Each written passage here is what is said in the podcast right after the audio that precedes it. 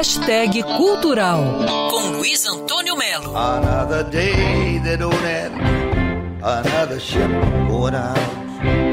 A boa notícia é a chegada do álbum novo de Bob Dylan, o primeiro em oito anos só de músicas inéditas.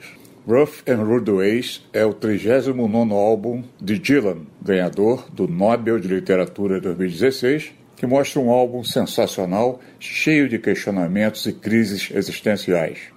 Afinal, Dylan está com 79 anos e ele confessa que não consegue mesmo sossegar.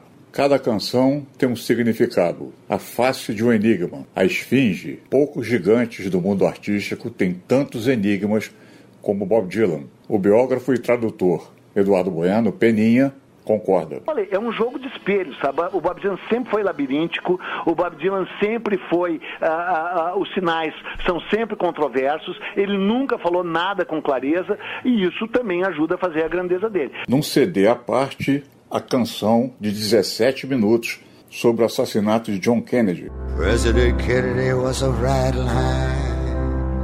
Good day to be living and a good day to die. Led to the slaughter like a sacrificial lamb.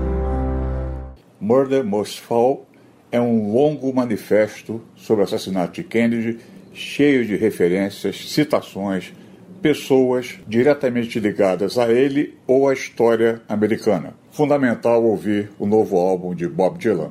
Luiz Antônio Melo para Band News FM. Quer ouvir essa coluna novamente?